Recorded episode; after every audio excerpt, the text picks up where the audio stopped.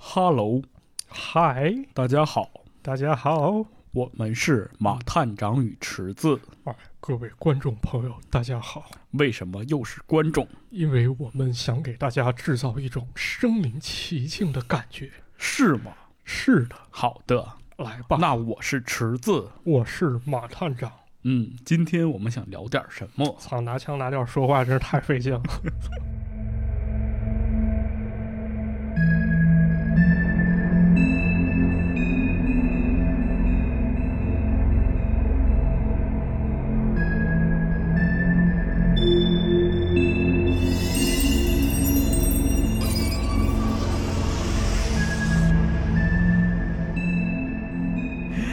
欢迎大家收听今天的节目啊！啊，今天是大家久违的迷离境界。迷离境界啊！哎，仔细想想啊，这一个月除了个别朋友，已经基本上没人跟我提灵异两个字 儿灵异，啊。哎，是，确实是啊。曾几何时，就有好多人觉得咱这是一档灵异节目啊了对，我们通过这个不断的努力，终于把这个标签儿是吧，啊。带得更牢了。差不多消对是啊，但凡一发流行文化相关内容，下不面听啊赶紧更灵异，啥玩意儿，不听没意思。啊是吧？我经觉得马探长和池子在那个博士工作期间才是最好的节目，啊嗯是最吧？巅峰的节目，啊，那条评论看得我这个生气。没有我们本身就挺垃圾的，你说那比烂的还有必要吗？是 吧？谁比谁更烂？没必要凑合听吧，是吧？凑合听吧什么嗯这巅峰那都浮云，那都对虚名而已今儿想聊这个日本医院怪谈，啊！日本医院怪谈啊，嗯，是吧？咱就是这么操蛋啊！这大家都忘了灵异这回事儿，又讲了，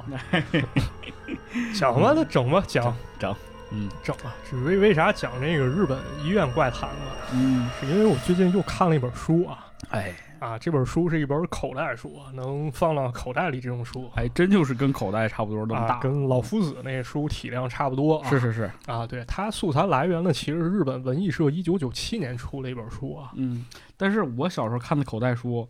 就大概啊，就可能有半个手那么大，啊，就你那种特别小的那种，你见过没见过？你那叫盗版书，那五毛一本儿，学校小摊儿上，就是你你这那书你都不知道书架上拿，人是从那板儿上给你撕下啊，来对对的对对对，就那种， 对嗯那口袋书启蒙了。我那时候当时看什么老夫子啊，有一些什么七龙珠啊，啊，都是从那儿抠的。是吧？ 啊， 抠的，啊咱哎这时代问题嘛，是吧？嗯但咱这书就不太一样了，因为它在日本一九九七年发行之后呢，九九年著名的玉皇朝出版公司玉皇朝啊，，黄玉郎那公司听着那么像洗浴中心呢。啊，这不是，这是人正经八百一个非常厉害的一个公司。啊就咱现在看的好多漫画，其实都是人出的，人有出版引公进的司，啊，对，嗯很厉害。而且他就是那个人黄玉郎那个公司，黄玉郎是啊那就是个龙虎门那作者、哦哎啊，非常厉害，香港一个非常著名公司。港漫作者，啊，他把这书给在九九年的时候引进过来，引进到香港啊，然后最后流落到了鄙人的手中。鄙人鄙人是吧？啊，嗯念鄙人啊，我说啊念半天都。呃，他的名字呢叫做《日本恐怖体验系列之医院》。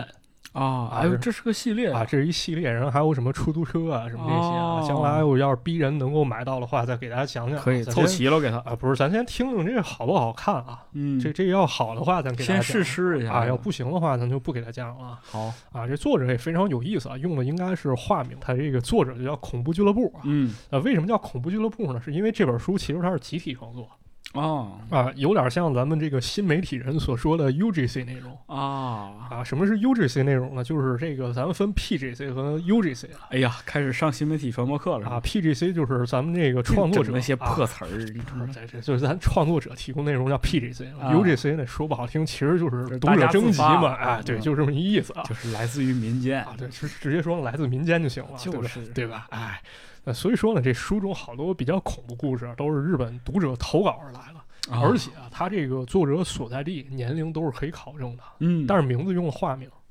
嗯，那肯定啊啊，那么今天呢，咱就给大家挑几个比较精彩了，啊尝试做点延伸，因为年代久远了，这故事当中恐怖未必符合咱们当下这个点嗯，啊。但是呢，好在这故事啊转成几何比较成型，比较还完哎挺有整意思。啊，咱们可以给大家讲讲解解闷儿啊。行，那话不多说，咱就开始进入主题开始了啊，咱现在给大家带来第一个故事呢，叫做《被上吊者诅咒的衣柜儿啊。衣柜，》啊。这则故事呢，发生在东京都二十五岁的 S.F 身上嗯，啊，S.F 是化名啊，应该是那个日本拼音取的这个首字母啊。明白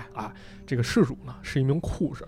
在此之前呢，他和很多朋友一样啊，觉得所谓鬼神之说不过是电视上作为噱头供人娱乐消遣的快消品，啊嗯不值一提。啊，但是呢，有这么一回，他被调到一个医院里面干了一个月，他再也不敢这么想了。被吓着了啊，这事儿怎么回事儿呢？有这么一天啊，这个事主跟往常一样，他先值班，值完班以后呢，就去更衣室啊，宽衣解带，嗯把这工作服咱咱得换下来，是吧？这个时候呢，一向喜欢饶舌的这么一同事啊，就过来搭话。喜欢饶 舌饶舌不是这 Hip-hop 个啊，不是不是这个，就是说喜欢说闲话这么一同事啊过来了。嗨，啊，人人过来说啥了？说你知不知道，咱们现在所在这更衣室里面其实有故事啊，啊？这咋回事呢？这事主刚来医院，他哪知道那么多秘闻啊？嗯，你给我讲讲呗你，讲讲吧。这同事说了这么一句话，说我还是告诉你好了，如果要是真的有事儿发生，那就完了嗯啊！这咋回事儿呢？原来这事主所在的医院啊，大概有五十名护士，他们需要共用一个更衣室，啊，这有个点像那种就是东北澡堂里换衣服那地方，大家可以这么理解。嗯啊，但是这个更衣室呢，第六排第二个衣柜一般是没人用的嗯第六排第二个，啊。为啥没人用呢？并不是说它编号不好啊，而是说这里面发生过一件事儿。这个故事呢，就得从好多年前说起了。咱都知道啊，现在的医生护士往往是各司其职，医生干医生的，护士干护士的。哎，对，但曾经啊，在从前的一段时期内，护士是什么都要干的嗯啊，相当于是打杂，而且有的时候呢，甚至得越俎代庖，干医生该干的工作，啊，这就很危险了。嗯，非常的危险啊危险啊！而在当时呢，有这么一护士叫 K 子，K 子，啊，这 K 子呢，她在外科工作，干外科呢，咱都知道，这免不了跟手术打交道。嗯于是呢，有这么一天，医院来了一个病人，他急需动手术，但是呢，当时负责手术的医生刚好回家了，把啊人给溜了。但是呢，你说这救治病人刻不容缓，这这对啊人命相关啊这 K 子就上了，啊！这医生呢给 K 子打电话，说了我我一会儿就到了，你不要着急，你现在给这手术做准备，你先给病人打一针麻醉针。嗯一般来说呢，打麻醉针这活儿它不该是护士干对，一般都是麻醉师啊，啊，但 K 组可能没想这么多啊，说情况紧急，他就问了这麻醉剂的剂量，然后按照医生吩咐去做了。但没过多久，这病人眼看啊血压开始下降不行了，啊，不行了，好多人开始抢救啊，但是最后回天乏术，医生到医院之前，这病人就没了。哎呦，这可以说是一场医疗事故就这么发生了。嗯紧接着呢，这医院被问责，然后呢对死者进行尸检，发现这病人的死因是因为麻醉剂注射过量而死。哎，那么主因这该是就是这护士，啊，就归咎到这个护士身上了。这审查会上啊，这护士赶紧辩解，说我当时就是按部就班，注射剂量了，我也是遵照了医生的指示，但医生否认啊，说这个护士注射的剂量跟我说的完全不一样，这是嗯他的问题。哦，那现在这护士可以说是百口莫辩啊、推责任呗，而当时他们沟通是通过什么方式？他们是通过电话的形式，嗯，电话沟通内容只有他和医生两个人听见也没有录音，啊，没有第三方给他去做辩解。最后结果是这护士被解雇了，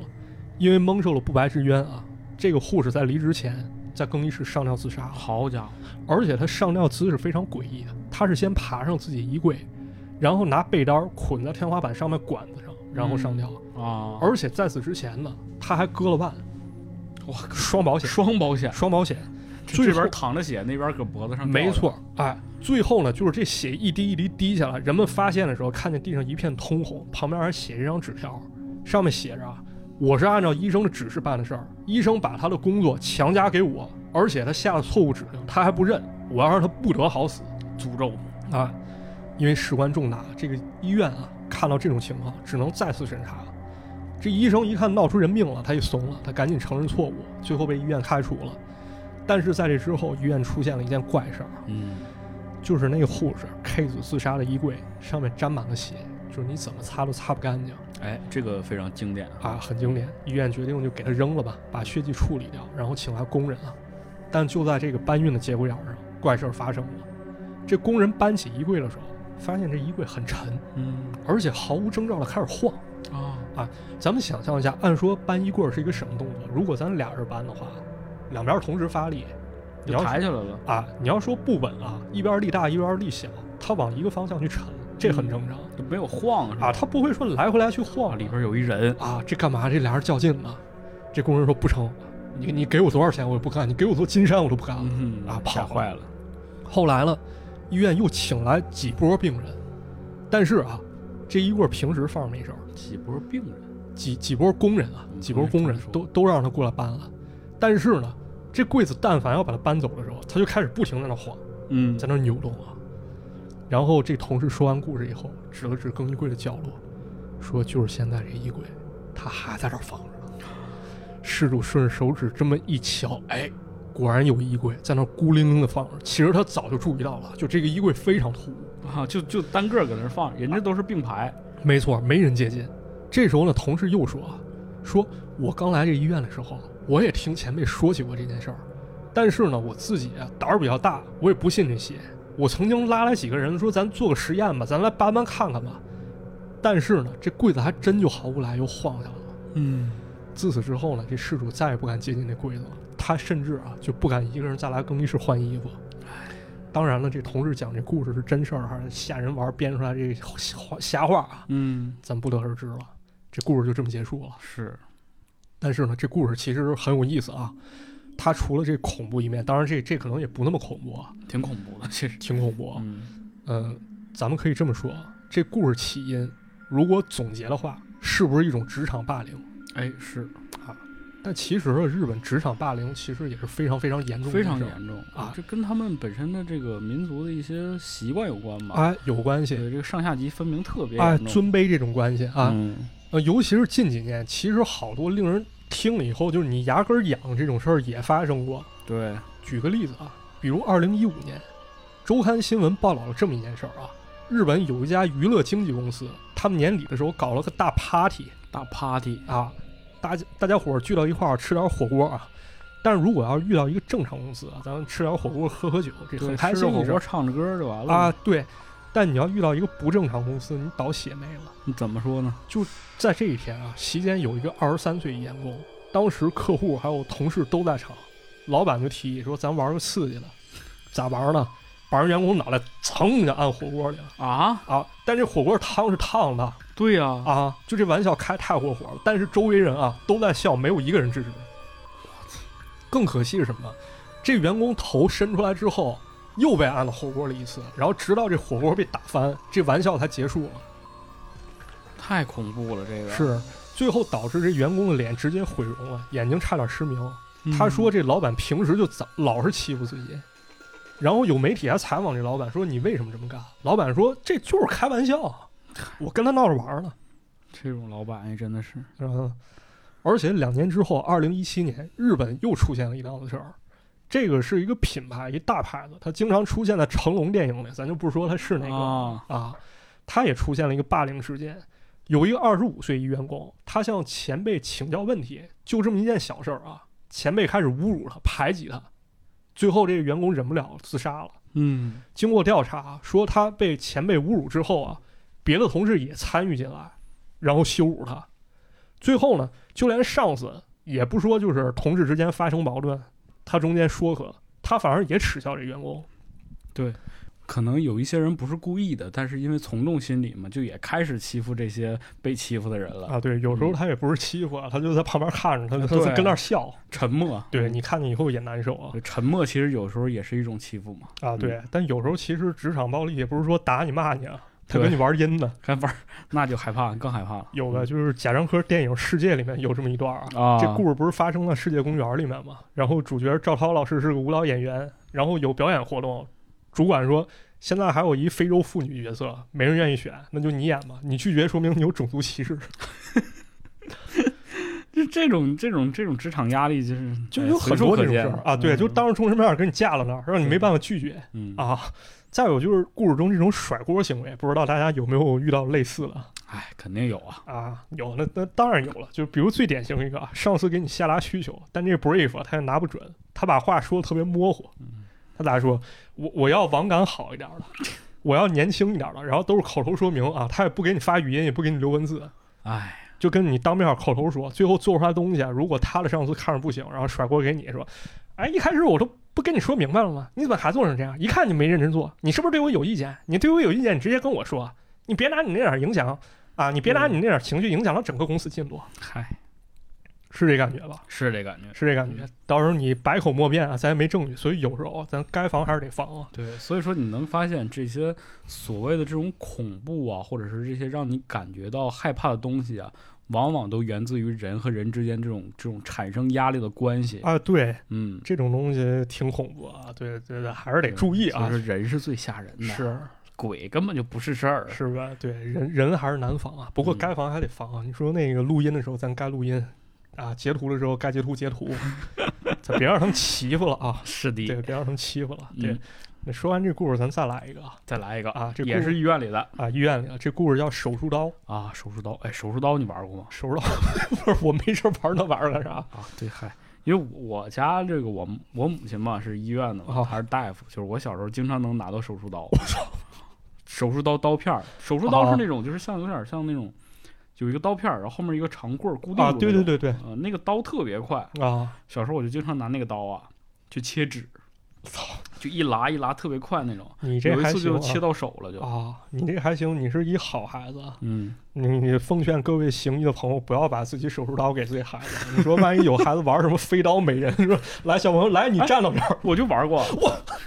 就扎气球，啊，扎气球还行。嗯，我说找人我玩是儿，让马探长你站那 儿，我那有点吓人，不要效仿，开玩笑啊，肯定没干过这事对，儿嗯他。手术刀特别特别对，快，这这得注意。但是读到手术刀这标题，我想起一篇小学课文儿，啥？因为年代久远，我查半天没查到啊。但是这玩意儿成了我一个心病，你说说，我最后给查出来了。这个课文叫《十二第十二块纱布》第十二块纱布，啊，我给大家重新讲一遍，不知道大家能不能想起来啊？嗯，你说，这故事这样了，就是在一所大医院手术室里面正在进行一个手术，然后呢，这次手术当中呢，有一位年轻的护士是第一次当这个责任护士，而且是给一个赫赫有名的外科专家当助手。嗯然后这手术进行了很长时间啊，然后眼看患者伤口马上就要缝合的时候，这护士突然盯着外科专家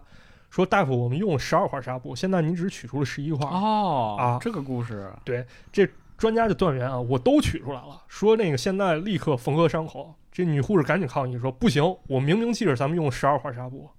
这外科专家不理她，说：“听我的，马上缝合。”最后，这女护士几乎要喊出来说：“你是医生，你不能这么不负责。”这时候，外科专家突然笑了，他举起手心儿啊，一看手里攥着第十二块纱布，说：“他是我合格的助手。嗯，学过吗？学过，学过，学学过过啊，学过但是呢，我看过另外一个电视剧，啊也是跟这个很像，啊！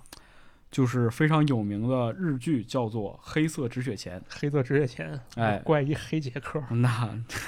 哎，有点那意思啊，有，就是他在医院当中有一个那个，就是二宫和也演那个人物，嗯他就是一个医术特别高明，他是做什么？那个心外科、啊，心内科，反正啊就是很厉害，一般哎对人他做不了就是做心脏手术的，需要啊打各种结，你知道吗？啊就他家里有一个特写，就是他的一个书柜上面全都是那种手术结，就是他练那个。然后这个人一直藏在医院里，他就是想证明一件事情，就当时他他的父亲好像是因为什么事情被开除了，啊然后就是他手里有一张照片儿，这个照片儿很吓人，就是一个那种 X 光照片儿，嗯在一个人的一个主动脉血管上夹着一个止血钳，啊但这个人身体是缝合的，啊，你能明白吧？能能明白这故事非常有意思。后来其实证实了一件事情，就是说，当时这个钳子为什么留在里边儿，是因为确确实实找不到别的东西能能扎这个血，要止这个血，啊，黑色止血钳嘛。就只能是吃那个没有办法的办法，啊对，所以说他就为了保住人这个命，他就把止血钳留在身体当中了。啊，但人家以为他是故意或者手术灾难啊对，但是因为这个事情嘛，导导致他的父亲就死去了。啊所以说他一直怀恨在心。最后这个两代人和解的时候，就是用了一个黑色的碳制的止血钳，去把那个人身体当中那个钢制止血钳给换出来了。能想象出来，一定非常煽情哎，对，其实挺有意思，推荐大家看看。啊，西可西西卡西，可西西可西。嗯，那咱接着给大家讲灵异啊哎，手术刀，啊，手术刀故事。这故事呢是静冈县二十二岁的 K A 提供的。这个事主所在医院当中呢，也流传着一件怪事儿，说这个医院里面有一把夺命手术刀。啊，已经出了好几条人命了。嗯，其中有一个老护士就说了这么一件事儿啊，说有一天啊，这老护士正在值班，突然有一个患者闯进来，就说不好了，三十六床病人不行了，来人啊！来人啊，救命啊！对，然后两个护士赶紧火速冲到三十六号房，看那个病人啊正疯狂撕扯兔子，嗯，可以说痛不欲生。两名护士当机立断，其中一名去叫医生，另外一名去制止患者。但是呢，这患者本应该非常虚弱啊，但是不知道哪儿来力气，这护士都弄不住他。嗯啊，医生来了以后一看，不行，咱得赶紧进行手术。于是呢，这病人就在那儿一直撕扯肚子，直到麻醉过后才稍微安静了一点儿。其实呢，这患者手术日期已经定了啊，但凡做了手术，他病就能根治。但是为什么这会儿他突然痛不欲生呢？嗯不过好在啊，这手术进行还挺顺利，这病人呢也彻底消停了，在病房里养伤。但过了两天，这病人又开始发作，又不行了啊，，又开始啊撕扯肚子，然后病人只能，这医生赶紧过来，只能再次做手术。但是呢，医生剖开了肚子的时候，大吃一惊，发现这患者肚子里有把手术刀，啊，给他内脏都划破了，都划烂几那节了肯定啊，啊。最后医生也没办法，这内脏都已经划破了，这患者当天就过身了。从此之后呢，医院开始流传一种说法，说这病人为什么死，啊就是因为当时医生给他医治的时候，体内留了一把手术刀。哎，就是刚才我说那事儿落里头了，没错，但是医方医院方面有十足证据，他说我们每次手术过后，啊医疗器械都是清点的，少没少手术刀不是你说了算，是哎我们说了算。对，人家是有这个核查程序的，没错，但是呢，可能因为这谣言或者这流言带来压力太大，做手术这医生他引咎辞职了，嗯我不干了，行不行？你想想，这种就是很多情况下医闹关，就是医医患关系啊，有很多这个医闹事件都是因为这种事情发生的，对就是流言，啊，流言你嗯说不清，你就无根怀疑吧。对，啊而就且它涉及到人命啊，对，两边都。都很就是情绪化，没错，就发泄这个情绪吧，对吧？但是这个时候呢，医院也觉得邪门儿啊，说，咱说这手术刀它没少，那为什么患者肚子突然多出来一把幽灵手术刀，啊？这刀哪儿来的呢？然后医院就协同这理事会开始开会啊，最后决定，患者肚子里找出来那把手术刀永远废弃，永不启用，嗯然后把这个决定啊逐层传递下去，一定要落实好嗯，完了，那肯定落实不好，啊。那肯定啊，传到基层员工那儿，人家犯难了，说这器械都统一消毒了，而且那么多把手术刀啊，长得都一样，哪个是哪啊，个呀、我哪知道啊，对吧？而且你这医院你应该讲科学，你说整这封建迷信干嘛？就是然后呢，这员工就没管这事儿啊。上级问他说：“这手术刀你处理了吗？”他就搪塞回去说：“没问题，早给他撇了嗯，啊撇撇哪儿了？撇那个医医疗队儿里了，啊，撇我肚子。” 那之后这医院也没发生怪事儿了。但是啊，一年之后，有医生在实施胃部手术的时候又出现医疗事故。好嘛，又是这把刀，当时呢，这手术定在九点钟。为了做好准备啊，这医生、护士把手术刀、止血钳这些器械排列在一起，然后病人被送进手术室。这个手术预计两个小时就能做完。于是呢，医生剖开了患者的腹部，准备切除胃部坏死的地方。这时候呢，医生从护士手里接了接来了这把手术刀，然后这手术刀一点一点靠近患者。但就在这时候，医生突然大叫起来，说：“你赶紧帮帮我，赶紧帮帮我！”这护士先是一愣啊，他没觉得什么不对。紧接着医生喊了一句说：“你在那儿犯什么愣？我手腕好像被人握住了啊，啊！”这没等护士反应过来，这医生拿着手术刀冲着这个患者十二指肠，嚯，鲜血立马涌出来。这种感觉像什么？就是比如你手麻，你握根笔，你在那儿写字儿 这个这个体会有过，啊， 或者那什么，你小学的时候你在那儿画画，你同桌突然捣乱，握着你手来给你添加几是是是啊，就这感觉。当然有点不严肃啊，这是一个非常恐怖场面。大家就赶紧一块儿把这个医生控制住了，然后举住他的手，然后赶紧给病人输血，然后又来了一个年轻的医生啊，然后赶紧代理进行手术，这才补救回来了。嗯，事后这医生回忆说，当时这手术刀刚要接触到患者的时候啊，他手腕突然僵了，然后感觉有一股莫名的力量正在推动着手，嗯，就啥感觉？好像这手术刀有自我意识一样。哎，他自己想往肠子上捅，啊。于是呢，经过这事儿之后啊，医院里又出现一个传言，有人说呢，这次涉事的手术刀就是一年之前从患者腹部剖出来那一把。嗯，后来管理器具的护士也认了，他说因为手术刀已经混了，所以自己没有扔任何一把手术刀。那这次有没有把它挑出来啊？这回医院做了一个更加明智的决定啊，咱把所有手术刀全扔了，然后换一全批换是吧啊，我宁可错扔一千，也绝对不让它漏 网。这很还挺聪明的，啊。不过事主现在讲完故事之后啊，又说了一句话，说直到现在啊，我看到手术刀之后，我心里还会寻思，这把手术刀会不会有问题嗯，啊？这故事又说完了是。因为这个手术刀啊，确实不太好销毁。 啊，是嗯，那可能乍一听啊，这故事这太假了，是吧？但是它很真实啊，很真实，现在我给觉得特别真实。，对，咱就给大家拆解一下啊。嗯，拆解一下这故事矛盾点是什么？就是那把手术刀是吧？对，这个医生和护士都说我们清点器械了，但但为什么手术刀还会出现在身体里呢？我是查点资料啊，发现了一件非常恐怖的真事儿啊，怎么说？就是手术刀被遗落到患者体内，在现实生活中其实是发生过的挺常见的。嗯啊，是。呃，说常见，其实不能说手术刀常见啊，就是医疗物品遗落，其实比挺如常说，就见像咱们说那个纱布啊，啊，或者是一些止血的东西，啊包括一些什么线头啊，没错，因为手术外科手术过程很很激烈、很残酷，就是他要抢那个时间段儿，对而且呢，这个大夫可能也处于一个高度紧张状态，对落点什么东西啊，这个不能说正常吧，但确实是有可能发生的啊，其实那个我现在身体里就有线头，啊，是是有吗线头啊，啊，但哪个部位我就不说了，啊啊，就是行说还有线头。嗯那接下来给大家讲讲真事儿啊。二零一二年的时候，《纽约时报》就说过这么一件事儿啊。二零零五年，美国肯塔基州有一个护士，她在值夜班的时候，也是说感觉腹部一阵剧痛啊，然后开始吐。啊第二天呢，她赶紧做 CT 排排查啊，发现四年前她做过一回子宫切除手术，医生就把一块纱布忘到她身体里了。哎现在呢，这个纱布已经粘住了腹腔壁、膀胱和胃部，因为这个纱布溃烂啊了，它引起感染了，所以呢，最后这个护士不得被不被切去了一大截肠道。哎呦这护士特生气啊，她起诉了动医动手术那家医院，四年之后拿到了两百五十万的赔偿。就这一块小小纱布给人带来很大痛苦啊，最后医院也造成了二百五十万美金的损失。嗯但与此同时呢，医院也提起上诉啊。可是这时候，护士不仅因为失误患上了严重的肠道问题，也没有办法再工作了。压力之下，他还得了抑郁症啊，大多数时间没办法出门嗯啊，这很痛苦啊。紧接着呢，这报道又引述了一份调查，啊说根据估计估算，美国每年会有四千个手术遗留物出现在患者体内，其中就包括了手术刀，还有手术点、手术剪、手术钳。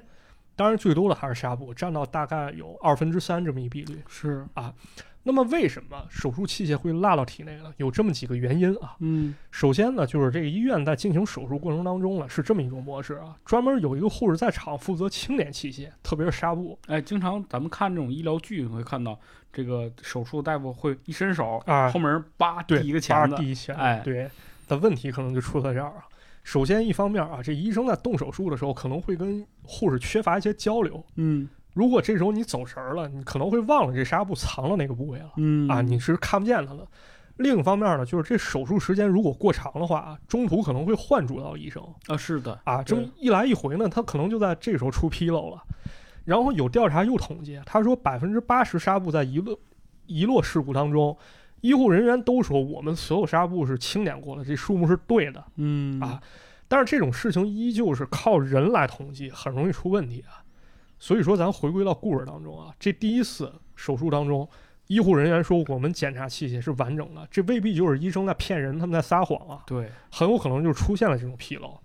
于是呢，再往后发展啊，一些医院开始用了一种手段啊，他们整了一个特制的纱布袋儿，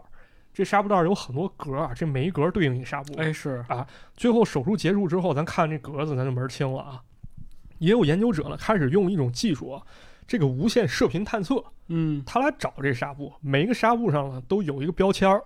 这样手术之后检测一遍呢就能更保险。果然啊，这种技术在十一个月之内发现了三十二块，差点被遗落纱布是啊！还挺厉害的，是，所以这时候咱们再回看开头，咱们小学学那课文第十二块纱布，这课文表达的肯定是医生责任心啊。嗯，啊，这个肯定是没错，这是一种非常值得肯定精神。啊同时也是一个非常会容易发生的事情，没错，这个责任心呢，它也有局限性，消除恐怖反而是应该靠的是一种技术上革新。哎是这样的，对，嗯，没错。那说完手术刀，咱再来一个，还有还有还有还有，咱说一问题啊，你有没有见过烟瘾特大的人？烟瘾特大的还好吧，还好就是，呃我大姨夫，啊，其但实是我你我知觉道得有段时间咱俩烟瘾就已经挺大了。嗯，嗯你想想，咱基本上两天一包七星，一包爱喜，哎呦我天，差不多是吧？后来看倪匡知道什么是真的烟瘾嗯大， 就是倪匡最高记录啊，就是有媒体统计说最多一天抽了个四五包，嗯，然后刷牙的时候都不大停，我刷左边右边抽，刷对右对边对，左有边这抽，种 就是左右互搏，是吧是这不是抽死吗？这就奔着死去的，就是那种，啊！但是抽烟不是个好习惯，一方面呢确实危害健康， 嗯，另一方面可能不太礼貌对，啊。但是说到不礼貌啊，你见过在停尸间抽烟的吗？这个这还因为我就没去过停尸间，啊，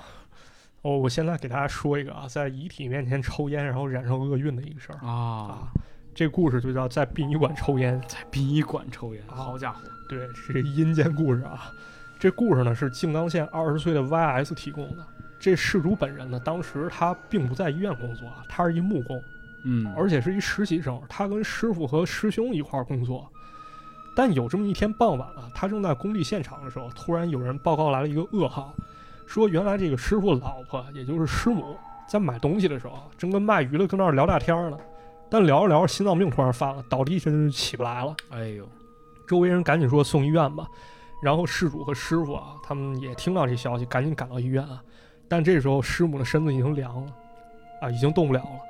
就相当于没了啊。就没了，确实，看到这情况，师傅赶紧哭了啊，就说好好一人，你说这种聊天的时候怎么说没就没呢？说没就没了哎啊，不过其现实实情生况命啊，就是这么他脆就弱，是这样，就是这样嗯啊，，说没就没。同来同事、同来的这些亲戚呢，也看不了这些啊，都都走出病房了。但即便这样，师傅还是在那儿一直哭啊。于是到了事发当天晚上，这师母的遗体被放在停尸间了，嗯，然后亲戚也联系殡仪馆了，说咱等着灵车过来给他接走吧。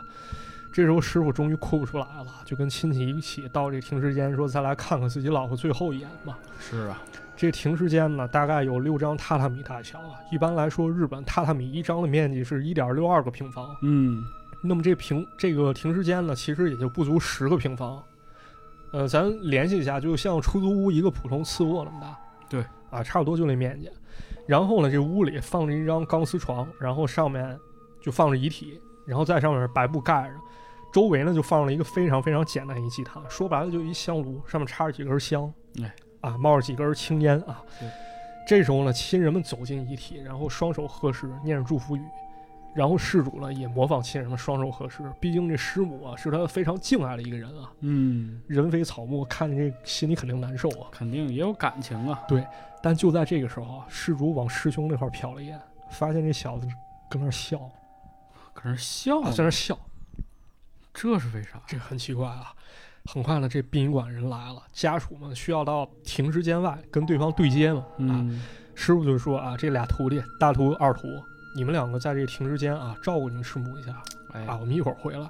这事主心里有点膈应，但想想这怎么说也是我师母啊，就说没事儿，那师傅您忙去吧，嗯，我在这儿看着。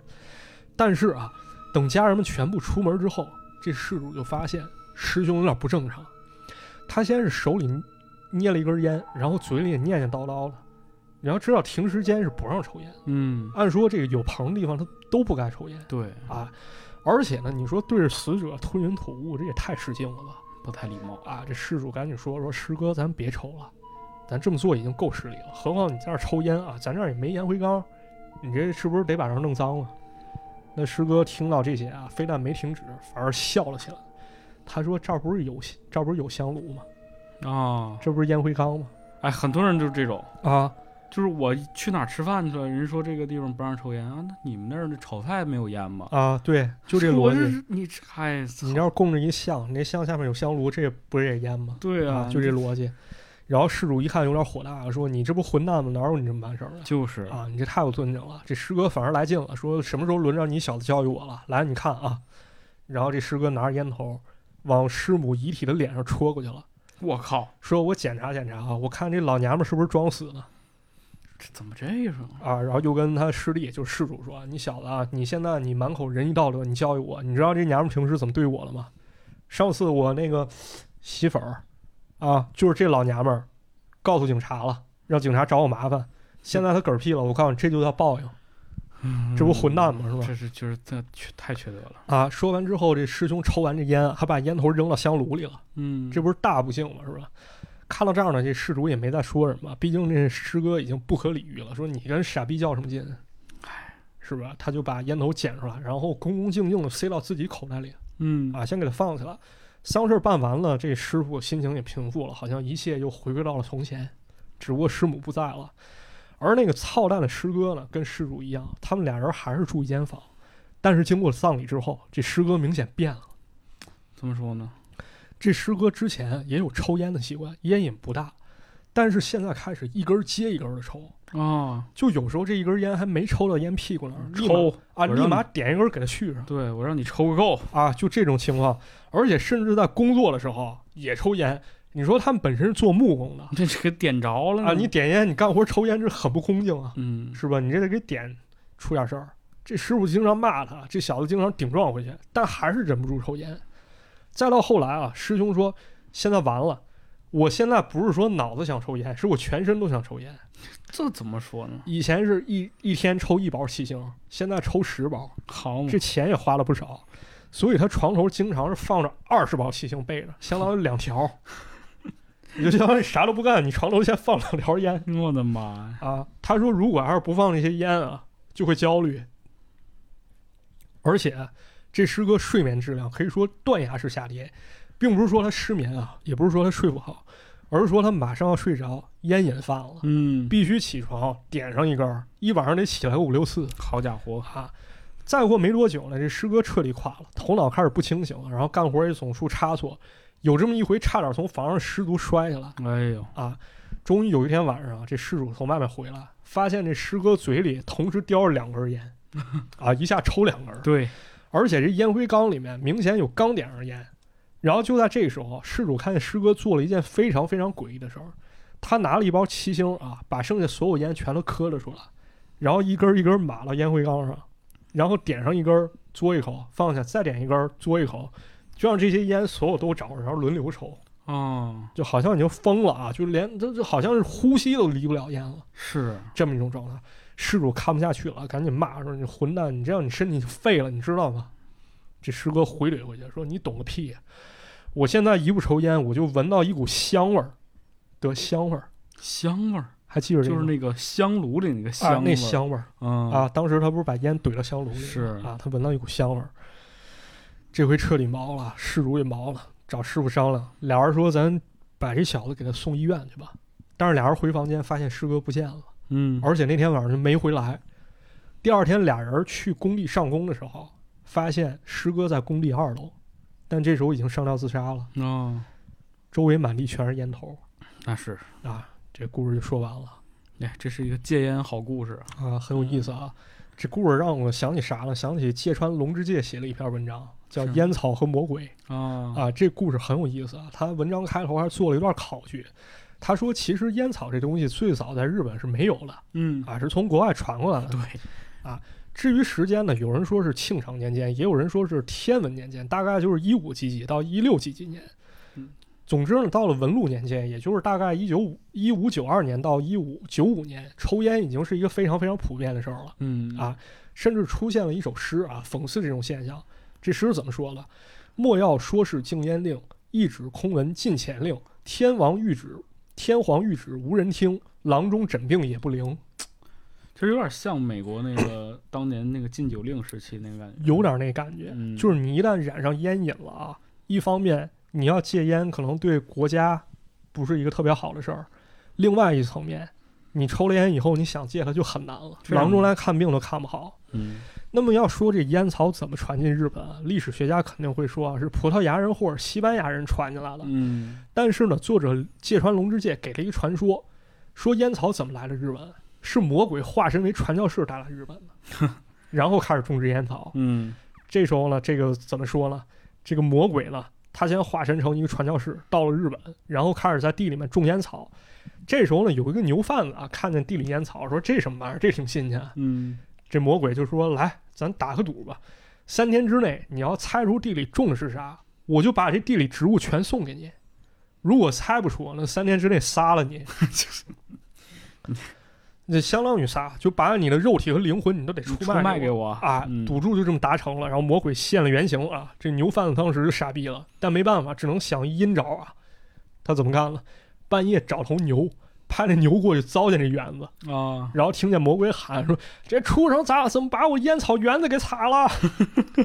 行，这牛贩子知道了，他跟那魔鬼说：“我知道你这玩意儿是烟草。” 啊，魔鬼说：“行，没问题，你灵魂不用给我了，我把这烟草地都给你。”对你把灵魂给烟草了，啊，从此呢，烟草遍布日本。那魔鬼相当于打了一场不会输的赌是，啊！这牛贩子之获救伴随着堕落的一面，魔鬼的失败也伴随着成功的一面挺有意思，啊！据说呢，从此之后啊，丰臣和德川两世进传外教，起初魔鬼还会露露面儿，最后就离开日本了。但是呢，进入明治年间之后，他再度来日，但是他的活动情况我毫无所知，不胜遗憾。嗯，这是故事结尾啊，这就是魔鬼烟草和魔鬼大概故事啊，好多细节大家可以自己去看一看啊哎，是的，啊！但是大家不难看出，这故事阐述主题其实是外来文化的两面性嗯，啊，一方面可能会带着光鲜新鲜事物啊，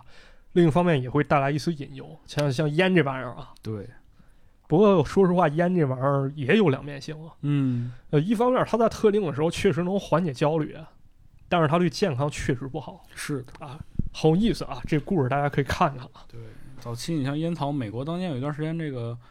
怀孕啊，那个妇人还抽烟草呢， 对，就是说它可以镇定嘛。是就嗯有一段时间烟草并没有被证明说对身体有害对，有一段时间是提倡抽烟的，啊，抽烟是嗯对一种非常好的行为，对，啊然后这个是因为什么？美国当年那个广告，啊，他们就是为了烟草公司为了对，卖，为了哦销售，啊对，他就想各种各样的是吧？哎呀，广告让人觉得烟草是个好东西，不是就前两年我还看过一个文章，有个人从中医的角度去阐释这个烟对人的益处，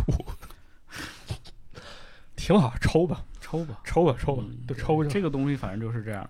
你像我刚才说了，我说我一我大姨夫，啊，他抽旱烟，呃就是自己卷他泡那种，，嗯对，但是特厉害，那边劲儿大啊，就是特大，就是你能闻着，就是你隔隔好远你就能闻着他身上的烟味儿那他没绿嘴儿那玩意儿也是种。吧？没有，没有就是那种旱烟，啊，拿铡刀一架，然后就整点纸一卷抽。最厉害是啥？前两年儿啊戒了，啊，戒了，说戒就戒了，一根儿哦不抽了。你就说这这这人多多厉害吧？是是挺牛逼的。啊嗯我爷也戒了，我爷十六岁开始抽烟，然后在七十五岁的时候成功戒烟。哎，但你说到这儿啊，其实咱们不是说这个提倡大家抽烟啊，就是想聊聊抽烟这个事儿。啊很多人都说这个就是烟和酒啊，不是会影响身体健康吗？对，但你会发现很奇怪，就包括世界上最长寿的那个人，就活了一百二十多岁吧，一女的，她就抽烟，啊，就抽到什么程度？九十多岁的时候，这人眼睛瞎了，我操眼睛瞎了就是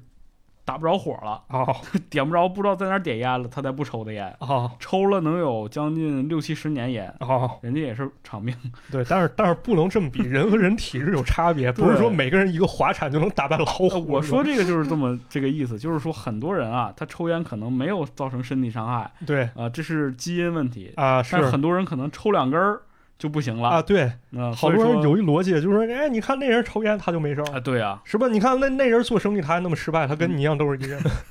是吧？那人做生意他赚了，是吧？嗯就是啊、不能这么比，嗯是吧不能这么比、所以说要从自己的方向上去考虑这个事啊情。！对，慢慢来嗯，啊。那说完这个抽烟，咱再讲一个被跟踪的故事啊被跟踪啊！但这故事名字很有意思，叫《被幽灵跟踪》啊，被鬼缠上了。啊。这则故事呢是岐阜县二十三岁的 M N 所提供的。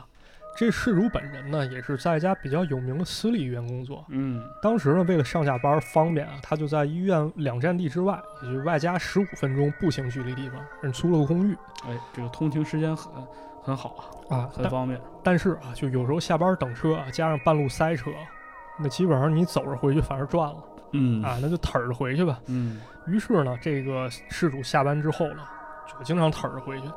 但是这段路啊，在白天走还行，到晚上有点瘆得慌有点黑。啊。这个路是怎么样？它是这样的：首先呢，这路先经过一条商店街，啊，然后是住宅街。嗯，然后是一片农田，嗯这怎么还有农田？这是日本日本的那什么城市规划，它就那样是乱七八糟。啊。然后走到这农田的时候啊，路上人已经非常非常少了，所以走到这儿的时候，你会下着觉得心里毛毛的，哎，啊，毛毛地。楼田那个农田当中会有几个阴影是吧？啊更可怕的是啊，就在半年之前，这氏族走这段路的时候，虽然说路上没人，但他总能听见背后有一阵脚步声啊，啊，一回头看不见人影。然后呢，他把这件事儿告诉同事了，这同事觉得是你自主意识太强了，你太敏感了。哎，小时候我们总有这种感觉。啊，觉得后面有人跟踪自己啊。是啊，但是这些话没能说服施主啊。有这么一天啊，他又感觉自己被跟踪了，嗯于是到家之后啊，他赶紧开灯，过了一会儿又把灯关了，嗯，先制造出一种自己已经睡的假象，然后偷偷跑到二楼，从窗户的缝隙往外开始偷看。他看见啊，这窗户外面是一条路，路旁呢有一盏街灯，这事主就一点点扫视，发现这路灯旁边真的站了一个人影。啊慢慢的看着他这个老五，对他赶紧缩回屋内啊，心里想这是不是变态佬？嗯那要不要报警啊？但与此同时呢，他目光又开始向那窗帘外面看去，借着不同的光线啊，他发现那个人影的人脸可以被看清了。这个人竟然感觉很熟悉，长得跟自己一样不是，还真不是。但更可怕的是，楼下这人也开始抬头看了自己，啊，有这么一瞬间，俩人目光对上了哎呦，啊，然后这人影莫名其妙消失了。消失了，啊，那天晚上事主就没睡着觉啊，辗转反侧，那脑子里一直都那张脸，这这是谁呢？他就不断回忆啊，想在记忆里找到一点线索，终于想到了一件看似不相关的事儿。嗯，这个事主入职医院两年之后啊，有这么一天，有一个重病的年轻女人入院了，这女人好像有对象，应该就是楼下那男的哦，啊。这事主每次从女人病房前经过，都能看到那男的。时间久了，这俩人甚至还打过招呼。嗯，啊，点头之交。终于呢，这女人要做手术了，负责医院的呢是医院的 F 医生。但是啊，这手术像场赌博，如果赢的话，这女人能多活几年；输的话，可能当场就没了。嗨，但是呢，经过七个小时抢救啊，这女人还是没能保住，还是魂归天际了。尽管这过程当中，医生声称啊自己一直没有违规操作，但是那男的接受不了，一直嘟囔：“我要弄死你，我要弄死你，我要弄死你。”然后自己把自己弄死了，然后自杀了。自杀了，第二天呢，这失主把这件事儿讲给同事听啊，同事们也开始下菜，把一些非常细碎的事情联系到一块儿。想着想着，哎，这 F 医生不就是失主本人？哎，他看护的那个病患吗？嗯，这 F 医生也住院了。失主一想，哎，也对呀，好像自从自己看护了这 F 医生以后，就总有种被跟踪的感觉，啊，心里开始害怕。啊被盯上了，这时候呢，有一个胆子比较大一同志站出来了，说：“这样吧，今晚呢，我去陪陪你。”是男的女的是一应该是一女的啊？啊。她说下了班以后呢，我先走，我去你家楼上埋伏好，然后你按部就班的回来，咱看看是不是有人在装神弄鬼。嗯啊于是呢，这事主按照同事安排去做了啊。最后俩人发现，果然有人在路灯旁边站着，这应该不是鬼，嗯，这应该就是吓唬人的人吧。于是呢，这事主同事跑下楼查看啊，发现这人影消失了。啊，但是可怕的在这儿啊，在消失那一瞬间，人影回过头来看了同事一眼，同事尖叫啊，因为他认出来那人影的脸跟自杀那男的果然一模一样就是那男的，啊，就是他。到了第二天以后啊，这事主再也没看见过那影子，但在工作当中呢，他看护了那名 F 医生，病情突然恶化，很快去世了。但是呢，这人已经走了，其中到底有什么隐情，咱也不得而知了嗯，啊。这空调好冷啊，啊，空调有点冷啊，这故事也嗯说完了，反正是有种这被跟踪这感觉，操真挺可怕的。对，尤其是你被一个是吧怨魂对，跟上了。跟踪还有一点比较恐惧是什么？就是你在窗户外，你往外看呃，我就不敢往外看，啊，嗯，我就有的时候特别，你记不记得我跟你讲过，就有一次我家楼下响，然后我看对面楼有一个人在瞅我那个，啊啊，记着记着，我就特别害怕，极其恐怖。我是有一回什么体验？那是小时候比较操蛋的一体验。嗯我去我一朋友家玩儿，他家住二楼，然后呢，他家有好多气球，啊，他就把这水灌到气球里面，然后带我上他家阳台。他说哦一会儿啊，不管发生什么事儿，你就蹲下。操蛋孩子，然后就看见啊，楼下经过一人，他把那水球扔下去，然后我俩赶紧蹲下，还高空高空抛物还，啊然后蹲下，我俩寻思差不多过了五分钟，那人应该走了吧。然后我俩站起来就开始冲着窗户外面窥视啊，然后这目光移动移动移动，突然移动到一个他妈怒气值爆表的人瞪着我们吓坏了，啊，人也在那蹲守了，然后赶紧跟人道歉，哎，是这是感觉挺吓人的哎反挺正挺有这感觉， 嗯，啊挺恐怖都是医嗯院里发生的事儿，啊。对，我给你讲俩吧。来来来，首先第一个就是说这个，你刚才不是说手术刀嘛，对就是医院里常用的东西。对，这个医院里还有一个东西很常用，就是床位。床位，哎，哎，说在这个重症 ICU 病房嗯，有这么一个床位，叫啊三二一床位。三二一这个三二一床位非常邪门儿，啊，基本上你只要睡这个床位，人都都没了，就救不回来，啊而且是在一个固定时间点，就突然间这人就死了，啊，非常神奇。大大伙儿都害怕呀，害怕对，这个床位是怎么着？是之前住过什么样的人吗？嗯，特别恐惧，然后大家伙儿就决定呢，好好观察一下这个床位。蹲守去对，有就对他二十四小时进行坚守。啊，然后呢，就大概到那个，他们说这个死亡时间大概这个在这个晚上九点左右吧，可能是，哎，是对，可能在这个凌晨左右啊。嗯然后他们就决定一直蹲蹲到凌晨左右，然后他们就有一天就看就看看看的时候，发现这个正在观察着呢，就有一个穿着像那个保洁的阿姨啊，啊，就进这个屋了，他们就一起到疑心了，说：“哎，这保洁为什么这个点儿突然来了？啊你看这保洁没什么异样，就搁那儿扫地啊，啊扫地，开始扫地，啊扫完地拖完地之后，然后就说这个屋啊可能这个有点儿尘土啊，啊！这阿姨就过去把那个管 呼吸机的那个插座儿拔了拔下来了，把那个吸尘器插上了，啊！然后结果你就听旁边滴哎呦，啊，这就是三二一床位的秘密啊啊！嗯不过对这种故事类似也有，就是咱们这本书里面就有一类似故事，嗯他是真看见了，就是讲这患者也是到了晚上，嗯，他那个病房有两个人，然后他到晚上就老听见一人跟他说 话，然后那人还就是把这个床位那帘子掀开，他他要自己躺那儿，他以为是隔壁 人，第二天发现搬来那人根本不长那样， 我操，你这太吓人了，这个就有类似传说，啊哦就是挺恐怖。确实医院里有这说法，就之前我家里人出就是住院的时候也有这种事儿发生，嗯就是听说那床位经常死人，而且那还是四号房、四号床，嗯是然后就就觉得挺不吉我利其实印象特别深刻，就是说，呃，我姥儿嘛，啊，也是那个他还活着的时候，他一八年没的，嗯。他还活着的时候，其实他心脏特别不好，啊老年人，然后每年大概都要住一段时间院这个状态。嗯然后我是我家里最小的，啊，我也是跟我姥儿，就是我对我姥儿真的就是那种特别，特别亲啊，哎，是特别亲。是亲然后就是家里人觉得可能就是得陪护嘛，啊我就去，就我永远都不觉得说陪我姥儿是一个特别麻烦的事儿，啊因为大半夜你不能睡觉，对，那盯尤其着你看心脏病这种患者，你必须得就你要看着他，他有时候是可能一一口气儿没倒上来就废废了。对对，有风吹草动就得注意啊对，所以说我就经常去医院陪他，然后大概就是凌晨三四点左右的时候，就是我也不睡嘛，就在嗯医院里走廊里走，就那个灯光已经很暗了。啊有一天我就看，就走廊对面有个人，就拄个拐棍儿在那块儿站着。啊然后我也当时小嘛，也不懂，就过去聊天儿，跟人说说奶奶，你这个干嘛呢？他说：“哎呦，奶奶这个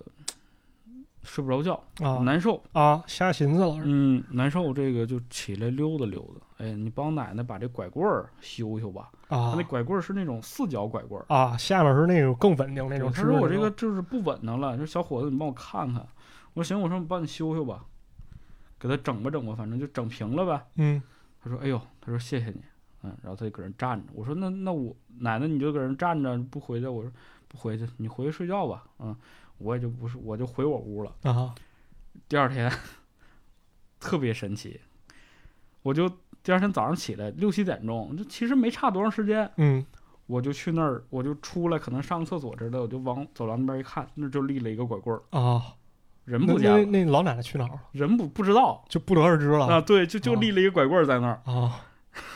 这挺神奇的，嗯你没问问那拐棍属于谁这倒不知道，反正那不吓人，但是我就看着那个走廊那边立了一个拐棍儿， 啊？然后你去问大夫，就是问那医生哪儿有拐棍，然后一回来发现那拐棍没了，没有，都我都没问，啊当时都没有起过疑心，是，但是我当时陪我姥儿在医院待的时候，真的医院的那个半夜真的挺吓人的。啊是就特别的阴森、哎，对。嗯，因为本身也是我，我也在医院就是待过段时间，就感觉那个地方确实充满了人间的悲喜，是，几家欢喜几家忧，真的就那种感觉。就是你能，就是我当时后来我写过一篇文章，我想就是就是你能闻到那个死亡的味道，啊，能能是确嗯实就能，尤其是在深夜的时候，你真的是能闻到一股味道，对就它不是那种，就是你能说它是混合着那种消毒水的味儿，啊，但它确确实实一种陈旧的味道，，对对是那种感觉特别害怕。啊然后半夜我也不敢坐电梯啊因为我听过另外一个特别有意思的传说，啊是，这你就是说呢，这个有一个人啊，下了夜班的这个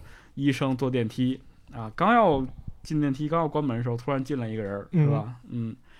然后这个人就他俩一起坐电梯嘛，本来他俩是到一楼就走吧，对结果这个电梯突然间就到了地下二楼，啊然后这个门唰就开了，啊门外站了一个人。啊这个医生看完之后赶紧去摁关门，然后旁边那个人就问他说：“为什么呀？你你不让人上来呢？”这个大夫说：“你呀、你可能不在医院工作啊！你啊不懂你不懂这个地下二层是太平间，啊这个一般我们在死人身上呢都会系一个红丝带啊！来确认他这个是他尸体。对他他是真人还是死人啊刚刚那个人的手上就有一条红丝带。啊这个这个旁边这人听完之后啊，大夫，你说的是这样一条红丝是这带样的吗？？好看吗？所以我就不敢坐电梯。啊，是是挺恐怖。我们医院就是还有一种气氛，我觉得更恐怖了，就是那种，嗯、在亲人就是可能即将离世，或者说这个病情结果刚得知的时候，那种特别特别复杂的心情嗯啊，就好几次我都在那个医院的楼道间里面，就看见有人贴着墙根儿在那哭哎，对，尤其是你，你知道去过那种就是医啊、医院的那种，就是楼梯间啊，它是可以就正常情况下不抽烟，对但是你发现那个地方烟头特别多，对，巨多，可以看出特别焦虑。对，就是那种感觉在，对，就看人在那儿哭，尤其他也不敢在病房哭。嗯对，就是他在那儿哭完，下一秒他回去面对自己亲人，可能又得装作非常非常开心样子，说医生说你什么事儿都没有，是啊你，过段时间就能出院了，哎，就是这种感觉。所以说医院对于我来讲，我觉得是一个非常就是真实系恐怖的一个地方，对，就它太多的故事了，是，你不能说它是就是鬼神，它本身那地儿它就对他这个地方就是一个人间情绪的一个集合体吧，嗯确实是，希望大家都能健康吧，健健康康，然后对陪伴自己身边的人，也是尽可能多陪伴陪伴嘛。对，嗯，人人和人之间就是发生了关系才有情感，对有了情感呢才有更多的故事。啊，对，嗯、你老不不在一起待着，这个对事儿就疏远了就。反正感情是越不联系越淡。嗯，那好的，那其实关于这个医院怪谈这一期节目呢，我们哎就先聊到这里了。就到这里，嗯，故我知道大家非常喜欢听这种怪谈节目啊怪谈我们灵也异尽量的去搜集一些比较有意思的故事哎，讲给大家。是。但是呢，确实不是一个长久之计，不能说期期都讲。那所肯以说定嗯给给要给我们一些这个是吧缓冲的时间，啊是啊确实他哪儿那么多鬼啊，是吧？这还是得关心关心人嘛，是吧？对啊，是迷离境界是吧？啊我们就到这里了就，先告一段落，以后要是有更好的作品能够落到逼人手上啊，嗯我再做出来给大家听听哎，感谢这个逼人啊。行，感谢我这个逼人 啊，行，那我们的节目呢会在各大音频平台上线，欢迎大家呢在苹果 Podcast 或者是在喜马拉雅给我们评论打分儿，哎啊，这些动作呢对我们有很大的帮助。同时呢，也希望大家一定要订阅这档节目，哎，嗯，然后呢，就是如果大家想进入我们的社群的话，可以加微信号 c h i z i 五九零一，就是池子五九零一，嗯嗯，我会拉你进我们的这个高端男性配偶， 啊，又是这不玩群这个了啊，就是会拉你进我们的这个社区，嗯，哎对，大家一起交流啊，是吧？啊想听怪谈故事的群里有很多人，大家都在讲那都个有怪啊，谈故事对啊，大家可以互相分享一些。是嗯，那行，那这期节目就先到这里了，哎，到此结束了啊我们下期节目再见，啊，下期再见，拜拜。拜拜。